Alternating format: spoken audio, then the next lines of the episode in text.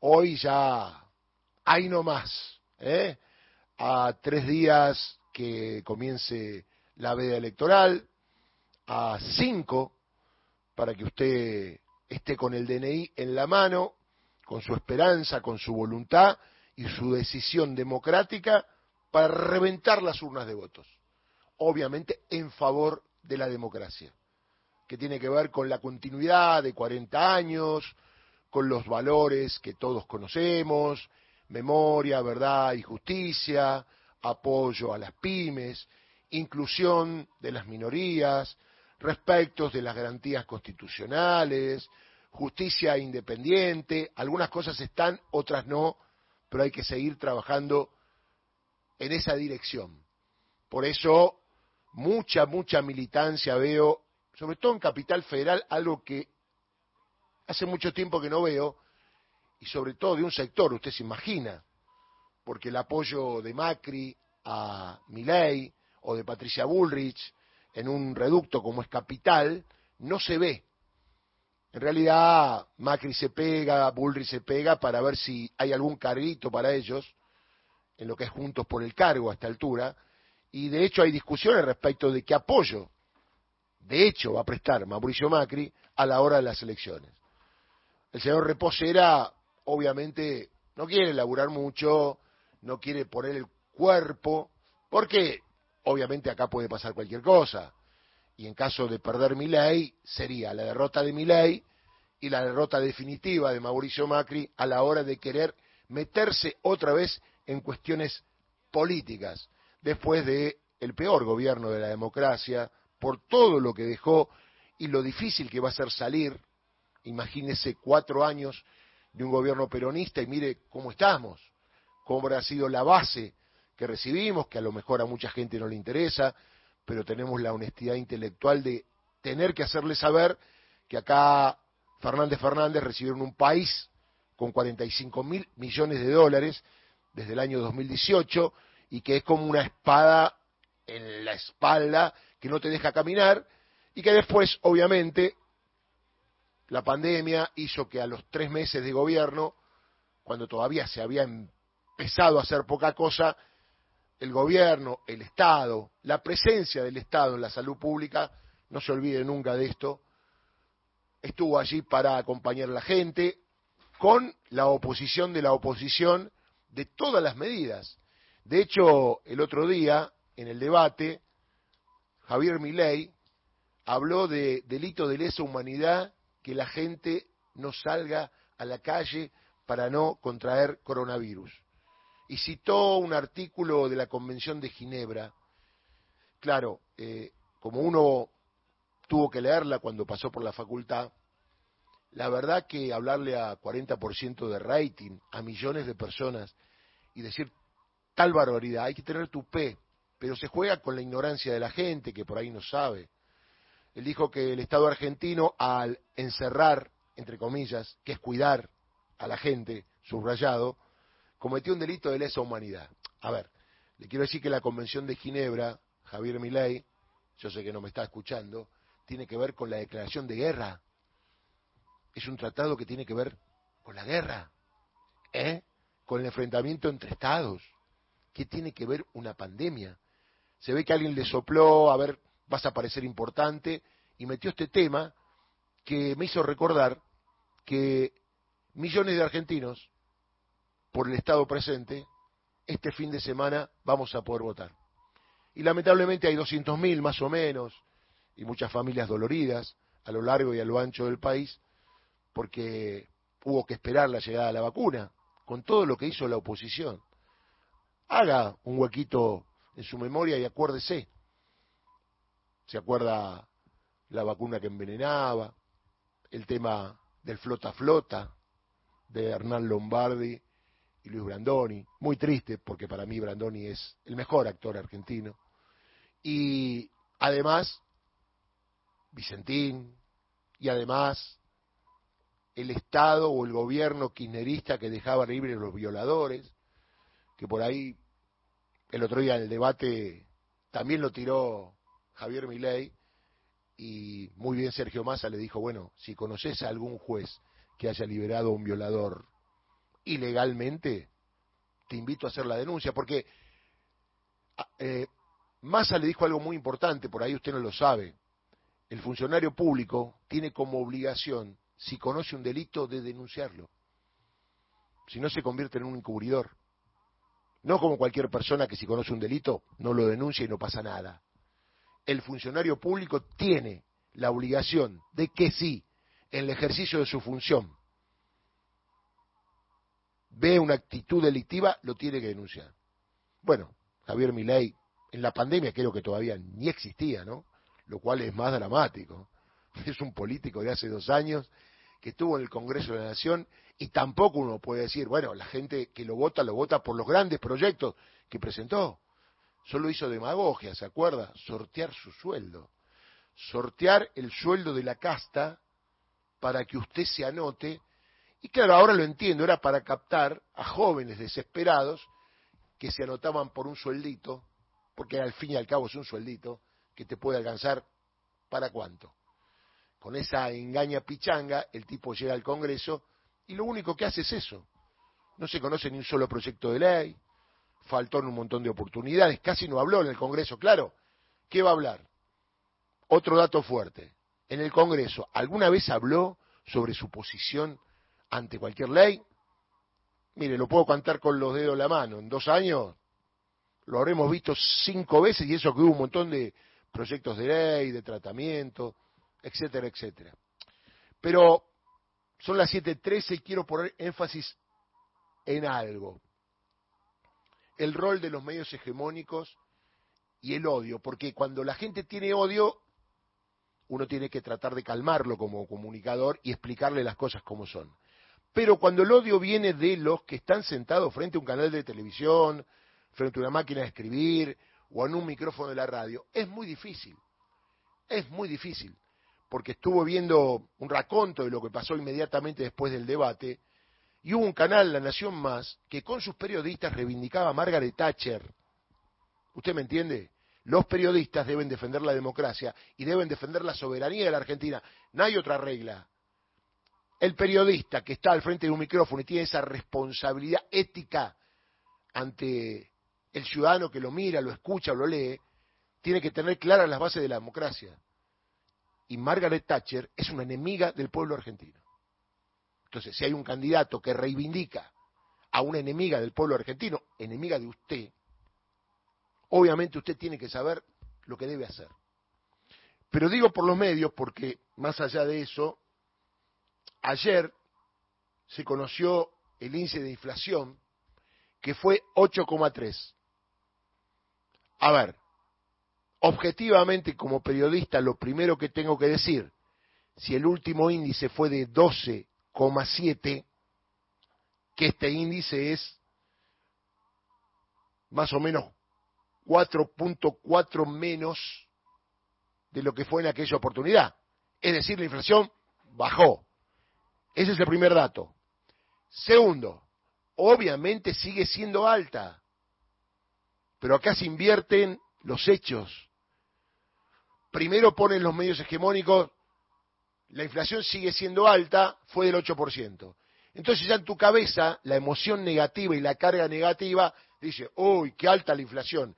Y no te recuerdan que bajó a 8.3. Te invierto la cosa. Cuando sube la inflación, que es récord de inflación en los últimos 12 meses de gobierno de Alberto Fernández. Pero ahora no te destacan que esta es la inflación más baja de los últimos seis meses en la Argentina. Es decir, que te venden la cosa cambiada para generar odio, rechazo de todo lo que sea la cosa pública y todo lo que venga de la política. ¿Por qué lo digo? Porque ayer, que estaba en el Congreso, agradezco a los amigos que ayer nos entregaron el premio Arturo Jaureche, donde hubo muchos, muchos queridos hombres de la cultura, del periodismo, de la ciencia, recibiendo el premio. Un saludo a, a Pablo, ¿no? El organizador Pablo Rosselli, que hace mucho tiempo y con mucho cariño, hace 20 años que se entrega ese premio, mientras esperaba en el bar Casablanca, con todo lo que esto significa, yo le preguntaba a las mozas, ¿no viene más Gerardo Milban? Porque uno siempre es periodista. No, no viene más. Y uno miraba, ¿no? Y veía que las paredes hablan, ¿no? Y qué abierto eso para tener el tupé la impunidad de haber dicho el tipo ahí que él cuando la maten a Cristina iba a estar en la costa. La verdad que es muy abierto, se escucha, con lo cual, es más, yo estaba con mi hija y me decía, callate papá, que acá se escucha todo. Pero digo, estaba viendo con la tele apagada y me extrañó que estaba la Nación Más. Justo al frente del Congreso, que hay que defender la política, estaban los tipos que no les gusta la política y que lucran y están al servicio de Mauricio Macri. La cara de los colegas de dolor, de tristeza, porque había bajado la inflación, era terrible. Se mataban por ver cómo puede ser que haya bajado. Y en el fondo se miraba esto, la puta madre. Tiene que subir la inflación. Así nosotros estamos más contentos y el pueblo más triste. No trabajan para la gente, no son representantes del pueblo, porque para mí nosotros somos representantes del pueblo. Porque a la hora de llegar, no, no nos eligieron, pero ¿sabes cuándo los eligen? Cada día al encender la radio, a comprar un diario, al leernos en las redes sociales. Entonces, era triste ver en periodistas argentinos enojados porque bajó la inflación, enojados porque a usted le cuesta más barato que el mes pasado algo que va a comprar, o que este mes el sueldo le va a alcanzar un poquito más. Los periodistas argentinos en general se cagan en que el pueblo argentino disfrute. No le gusta el disfrute, la alegría, y sobre todo la capacidad de Sergio Massa, que esto hay que decirlo, en la última semana logra 8.3 de inflación, que te guste o no te guste, es 4.4 menos que la inflación del mes pasado, le hace septiembre. Porque imagínese hoy el picnic que se hubieran hecho los medios hegemónicos con una inflación del 13% o del 12%. El candidato Massa todavía no puede bajar la inflación. ¿Podrá bajarla después que sea presidente? Y estarían con eso. Hoy los títulos se limitan con muchos precios pisados. ¿Quién pisa los precios? Clarín, ¿quién pisa los precios? ¿No te pones contento que la gente sufre un número menor que el que venía sufriendo? Que eran dos dígitos y ahora les guste o no, es un dígito en el mes de octubre. Entonces digo, esta es una muestra de todo lo que más que informan, que siempre tiran para lo malo. Nunca una alegría. A ver, hermoso día hoy en la ciudad. No sale en la tapa de Clarín. Cuando hay un temporal de lluvia y viento, lluvia y temporal en la capital federal.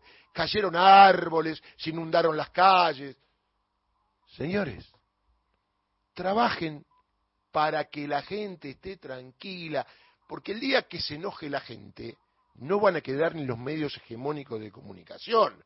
¿O ustedes creen que tienen tanta impunidad? Jugando y lucrando todos los días desde estos medios y enfermando la cabeza de la gente. Porque la existencia de mi ley tiene que ver con los medios hegemónicos de comunicación, que lo fabricaron, lo inventaron, lo llevaban todos los días a los medios de comunicación.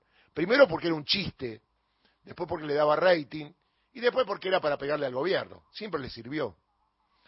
Pero atenti que las marionetas, los monigotes, los payasos, no pueden gobernar un país de 47 millones de argentinos más allá de los problemas que haya en esta tierra. Se necesita alguien con imagen, con conocimiento, con profundidad de concepto acerca de cómo va a ser las cosas y sobre todo alguien que se presente y se plante ante el mundo como el presidente de la nación argentina. No esta cosa que anda dando vuelta por los medios y hasta ahora en debates presidenciales, pasando papelones. Porque la verdad debe haber una línea media de gente que estudió primaria, secundaria, no digo nivel terciario, que debe entender de qué va la cosa habrá estudiado instrucción cívica, la división de poderes, lo que es el Estado.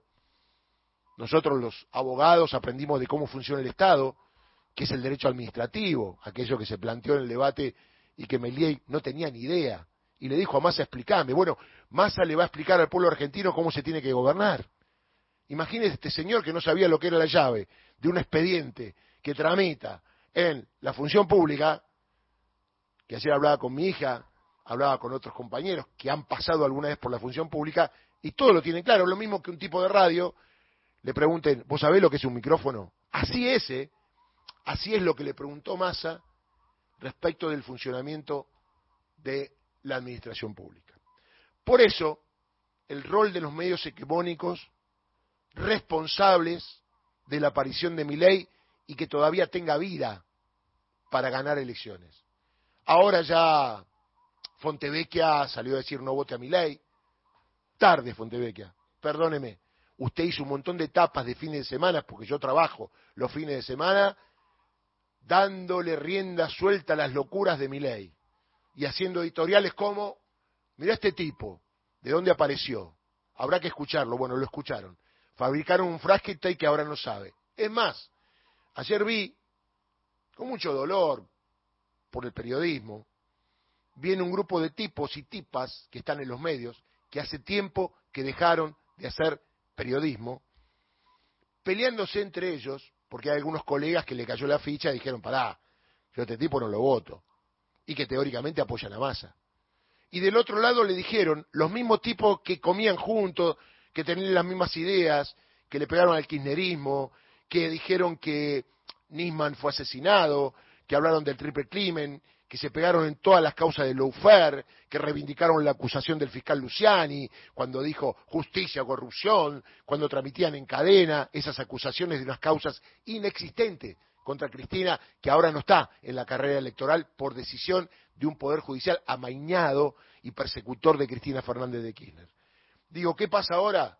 Mire, dos periodistas de un lado, Tenenbaum y María O'Donnell, siempre críticos del kirchnerismo, durísimos con el kirchnerismo, se han dado cuenta que del otro lado está la bestia pop. Y se manifestaron en favor de Massa. Y del otro lado, los mismos que en algún momento estuvieron de su lado, salieron a criticarlos, a decirle, ah, mira estos, ahora son kirchneristas. Triste esto, qué sé yo. Pienso en Jacobo Timerman, en Sergio Villarruel, en César Macete, en Mónica Caendamber, en Roberto Maidana, en, Chacho Marchetti, en periodistas, uh, peleándose porque uno apoya a uno o apoya a otro. ¿Sabes que esos periodistas respetaban al entrevistado y sacaban de enriquecer la nota o trataban de enriquecer la nota para que usted se enriquezca de lo que ellos decían. Y los protagonistas eran ellos, y no había gritos, no había caras, no había malas palabras, respeto mutuo. Como esa nota que todo el mundo lee en Google de Perón con, con mi padre, con Roberto y con Timerman, que es como una lección de periodismo acerca de cómo se debe preguntar, perdón que haga autorreferencia, pero ya no se ve eso. ¿Qué es fundamental para una nota? Tiempo. Y hoy parece ser que los medios televisivos no tienen tiempo, están con el rating. Sigamos con el rating y van a aparecer los milay. Si hablamos de profundidades, van a aparecer otras personas con bases culturales, sociales, que le importe el otro, que tengan empatía con el otro y que sepa que cuando están hablando tiene una responsabilidad. Yo ahora tengo una responsabilidad. Estoy hablando a cientos de personas que un tipo va en el camión manejando, otro va en un taxi, otro está en una guardia de un hospital, otro está en seguridad, y tengo que tener cuidado con lo que digo y ser responsable. Lamentablemente los comunicadores argentinos en su mayoría perdieron la responsabilidad y dicen cualquier cosa al frente de un micrófono. Yo sé que vamos a volver a las fuentes, que todos esos tipos van a quedar pulverizados cuando el periodismo vuelva a ocupar su lugar. Que más allá de la ideología del periodista hay que respetar las bases del periodismo. Ser objetivo, que no es lo mismo que imparcial. Respetar la verdad, que aunque muchos te digan que hay muchas verdades, yo siempre la verdad la miro por esto. Hoy es martes, esa es la verdad. Si alguno viene y me dice, que es miércoles, tendrá que presentar un tratado para explicar por qué es miércoles. Es simple la cosa, ¿eh? es como un mate. Lo chupás y es así. Cuando te empiezan a analizar cuestiones vagas, la verdad, no están cumpliendo con el rol de periodista. Y por último, para hablar del periodismo, a ver, ayer dio notas, todavía no lo sabía yo porque estaba donde fui a hacer los estudios, y cuando salí acá tempranito, tampoco lo sabía, Milei hizo un raíz radial con periodistas amigos, Eduardo Feynman, por ejemplo. Y la verdad que yo puedo tener eh, políticos amigos, pero si un político yo pongo el otro lado me dice que las vacas vuelan, y la verdad yo le tengo que decir, no, doctor, mira, las vacas no vuelan. Milei estaba tan zarpado y sacado, usted por ahí no se dio cuenta, no lo sabe, que el tipo dijo que había una banda de tosedores a la hora de que él hablaba. Yo dije, no se habrán vacunado. Lo primero que pensé. Hay mucha alergia. Pero ¿sabe lo que me dio más bronca? Que cuando él dice eso, el periodista, en vez de decirle, no joda, mi ley, no joda, hablemos del debate, le empiezan a dar vueltas. Ajá, ¿en qué fila estaban? Y de repente empiezan a llamar a otros colegas que estuvieron y le preguntan al aire, sobre la base de lo que dijo ley, si habían escuchado que había gente tosiendo. Y sale el señor Laje, que no entiendo cómo está en un debate, acusado de acoso a compañeras de trabajo y es elegido por Capit o no sé por quién carajo para estar ahí. Yo puse un Twitter, uy, está Laje, estamos todos, como diciendo, mamita querida, ¿eh? hay que poner a gente intachable a la hora de un debate entre dos candidatos. Si no, ahí se entiende por qué está mi ley. Si está Laje, está mi ley. ¿Qué va a hacer? Es igualar la situación. Y los periodistas empezaron a inflar un globo de la nada con la tos. Entonces hablaban a otro y dicen, no, yo estaba atrás, pero yo no escuché nada. Y había tipos políticos importantes que estuvieron, que los llamaban, y lo primero que le preguntaban era de la tos. Y con buen criterio los buenos políticos, en vez de decir, no jodamos, muchachos, qué tos. Le decían, no, mire, la verdad, en algún momento alguien tosió. Y claro, ¿y en qué fila estaba el que tosió? Estamos vendiendo cualquier cosa a la gente. Claro, no le salió bien porque cómo vas a desviar el resultado de un debate con que había una banda subversiva de gente que tose. Porque la verdad, al aire no se escuchó. Yo no sé cómo te puede de alguna manera desconcentrar una tos. Vos estás hablando, tenés claro tu concepto, que tosa todo el pueblo argentino. Yo estoy hablando. Pero lo peor es que mi ley piense, mira que todos creen que son de la misma condición, que Sergio Massa puede preparar una banda de toserodes para lo, perjudicar a mi ley. Si mi ley se perjudica solo, señores, ¿qué van a toser? Déjelo que hablen. Pero habla de su cabeza, ¿no? De las maniobras, esto lo sumamos con el tema del fraude, de que no les hay boletas y que los persiguen. O sea, una locura, pero los periodistas lo naturalizan. Perdóneme, le digo periodista porque, bueno, es una forma de llamarlo. Ya a haber un momento en la historia, no sé si yo estaré para verlo, que llegará la revolución de los periodistas. Los tipos que crean la soberanía, que crean la bandera, que defiendan la lucha por las Malvinas, que defiendan la inclusión. Algún día llegará, porque algún día hubo, algún día hubo. ¿Usted se imagina algún periodista hablando a favor de Margaret Thatcher? Le pido por favor, ¿usted se imagina algún político hablando a favor de Margaret Thatcher, que asesinó a un montón de compatriotas. Y por último, poniendo el tema de las Malvinas. A vos, pibe, que saliste el 18 de diciembre del 2022. La parte que los pibes de Malvinas, ¿vos no la cantabas?